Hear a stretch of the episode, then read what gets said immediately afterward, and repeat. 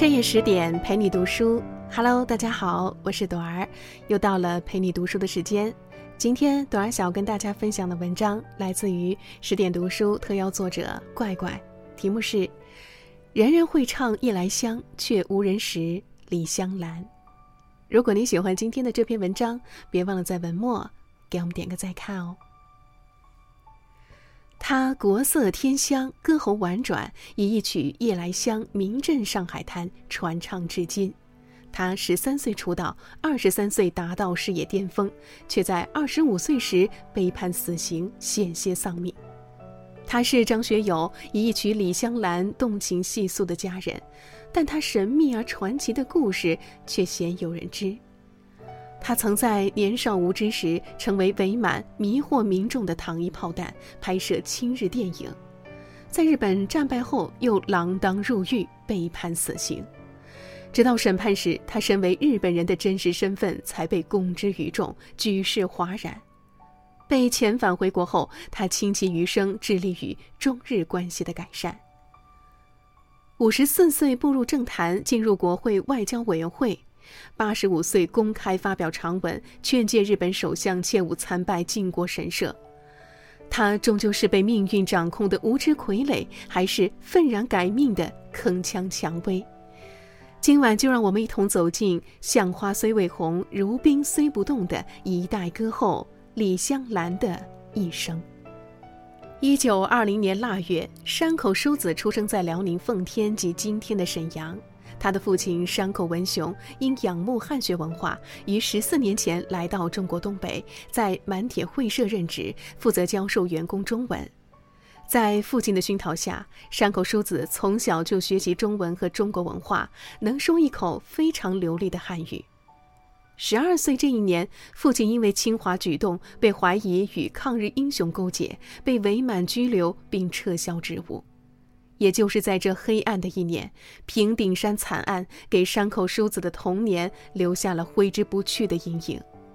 三千余名无辜的中国百姓被日军屠杀，儿时最好的玩伴也在惨案中死去。中国的反日情绪日益高涨，为了女儿的安全，山口淑子的父亲让其任其好友、时任沈阳银行行长的李继春为养父。从此，山口淑子有了一个颇有韵味的中文名字——李香兰。年少的她已开始懵懂地意识到，自己是日本人这件事不能轻易向外人提起。十三岁时，李香兰染上了肺病，为了恢复肺部的健康，她的白俄罗斯挚友柳巴将她引荐给苏联大剧院的女高音歌唱家波多列索夫夫人学习声乐。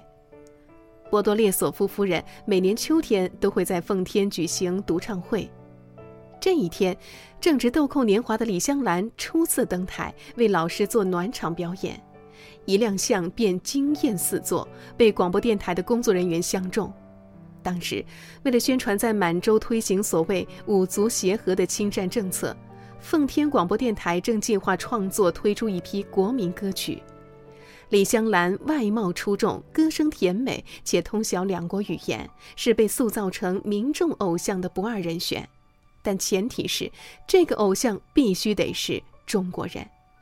起初，山口文雄并不愿意女儿为有伪满背景的广播电台工作，他一直希望女儿能成为一名外交官，为中日文化交流关系改善做些贡献。但敌不过有军方背景的满铁公司高官亲自登门拜访，名为邀请，实为施压。李香兰只能点头答应，并以中国女孩的身份被写进了节目单里。她为电台演唱了《渔家女》《昭君怨》《孟姜女》等经典歌曲，天籁般的歌声打动了无数听众，节目饱受欢迎。小学毕业后，李香兰离开东北，前往北平，住在另一位义父时任天津市长的潘玉贵家中，以潘淑华为名，在北平义教女中念书。除了潘家的两个女儿和一位密友，无人知道她是日本人。一口流利的京片子，显然是一个地道的北京人。而此时的中国，东三省陷落。一次，李香兰无意间参加了一个抗日聚会，会上讨论的主题是：如果日本人打进北京城，要是你该怎么办？在场的每个人都热血激愤地表达着战斗决心。轮到李香兰的时候，她沉默了。一边是养于斯、生于斯的土地，一边是遥远的祖国，她仿佛被撕裂成两个水火不容的灵魂，无所适从，痛苦不堪。最后思虑良久，李香兰坚决地说道：“我希望站到北平的城墙上去，死在日本和中国双方的枪弹之下。”因为只有这样，不论是被哪一方打中，他都能从这非中非日的尴尬身份里永远解脱了。从北平的中学毕业后，十七岁的李香兰回到了东北，经人介绍进入满洲映画协会工作，俗称满映。原本说好是来唱歌和配音，但李香兰一进片场就被安排上化妆、换戏服、做造型，她这才知道自己被骗了。就这样稀里糊涂地拍完了人生中第一部电影《蜜月快车》。拍摄结束后，她原本打算立刻离开满映，却不料父母早已为他签下了合同。李香兰就像被人随意摆弄的美丽玩偶，毫无还手之力。就这样，她成了关东军推行战争政策中的一枚糖衣炮弹。此后，他陆续参演了一些表现中日亲善的电影。这些影片千篇一律地讲述着中国少女是如何爱上了为满蒙做贡献的日本青年，其险恶用心、意图可怕，不言而喻。这些影片不仅使他饱受中国观众的谩骂，也为他的人生埋下了最为黑暗的伏笔。但在日本本土，李香兰凭借出众的美貌及动人的歌喉，二十一岁时已处在盛名之下。他的高涨人气在著名的日剧七圈半事件中可见一斑。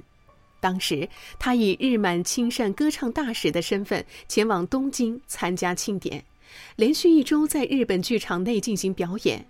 演出首日，排队购票的队伍将整个剧场围了整整七圈半。可只要一踏上中国的土地，李香兰内心就煎熬不堪。她开始盘算着离开满映。军国主义利用它来粉饰侵略，伪满政府利用它来拉拢外交，他受够了。他痛心地发现，所谓的和平共处是一个多么讥讽的谎言。这个精心编织的谎言背后，是中国人民的累累白骨，家破人亡。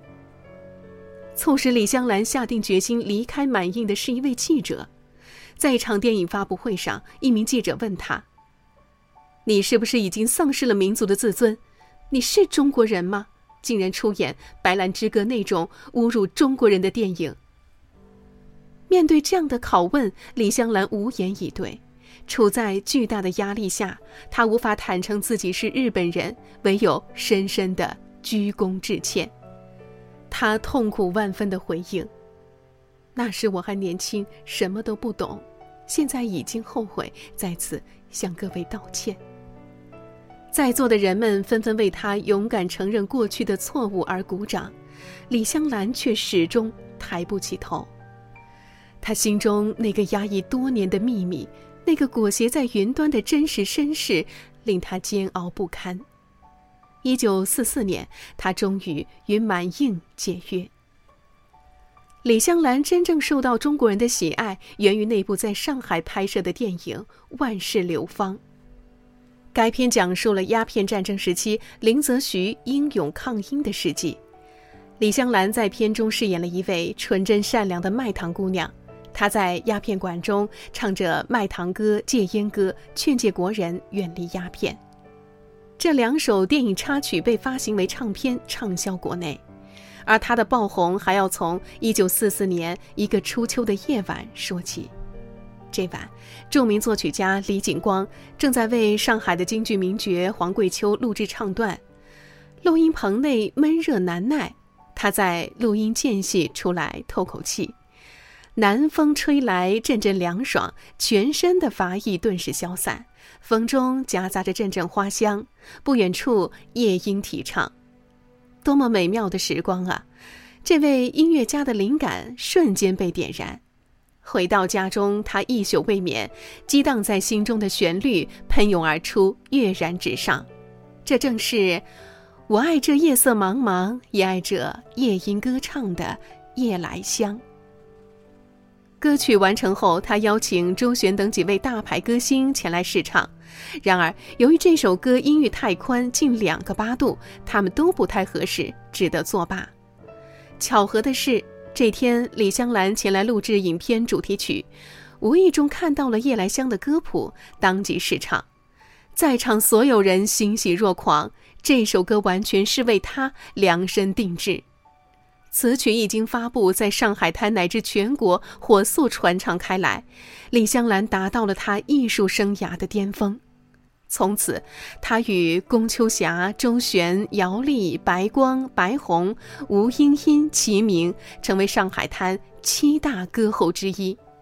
他几度想要找机会公开身世，却始终没有足够的勇气去面对观众的指责和谩骂，犹豫和恐惧迫使他走进了一条死胡同里，人生的至暗时刻也随之来临。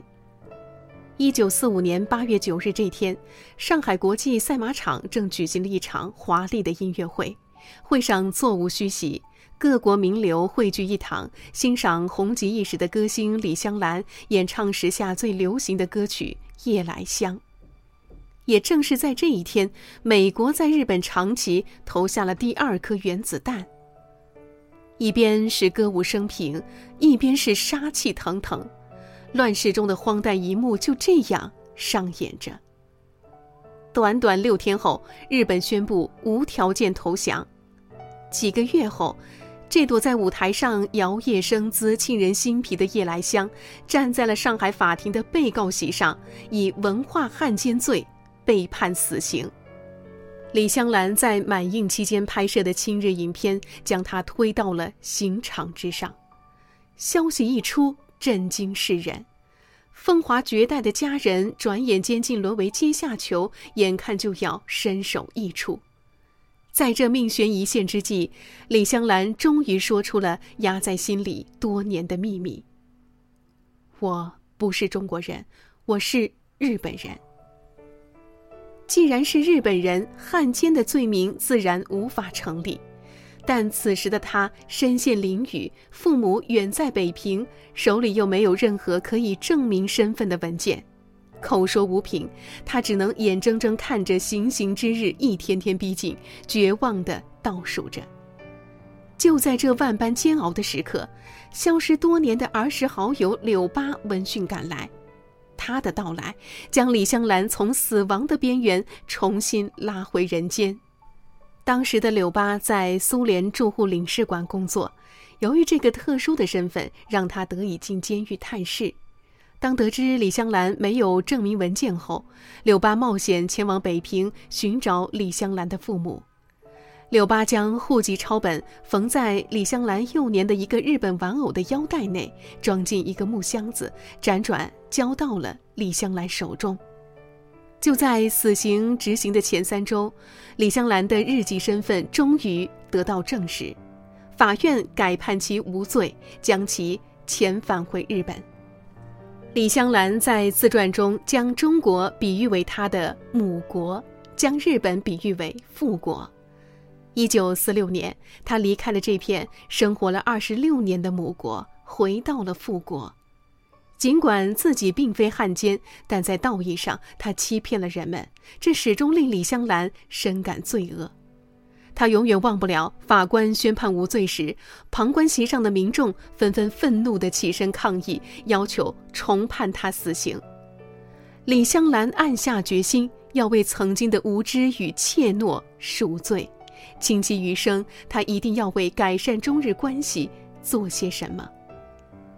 回到日本这个陌生又熟悉的祖国，他改回原名山口淑子，继续从事着演艺事业。至此，从少女时期一直深深困扰着她的双重身份，终于得到了解脱。五十年代初，她曾来到好莱坞，以山口香兰为艺名闯荡，也曾前往香港，再次以李香兰之名为邵氏兄弟拍摄过影片。在山口淑子的心中，李香兰这个名字是她一生的烙印。它代表着鲜花、掌声、镁光灯，代表着爱与崇拜，也代表着恨、唾弃与死亡。在结束了第一段短暂的婚姻后，她嫁给了外交官大英宏，至此阔别二十年的电影生涯一度淡出了人们的视线。一九六九年，他成为了富士新闻台的主持人兼记者，采访过曼德拉等国际风云人物，始终保持着对动荡时局、天下大事的敏锐关注。一九七四年，五十四岁的山口淑子受时任首相的邀请，接受自由民主党的提名，参加参议院议员选举，并成功当选。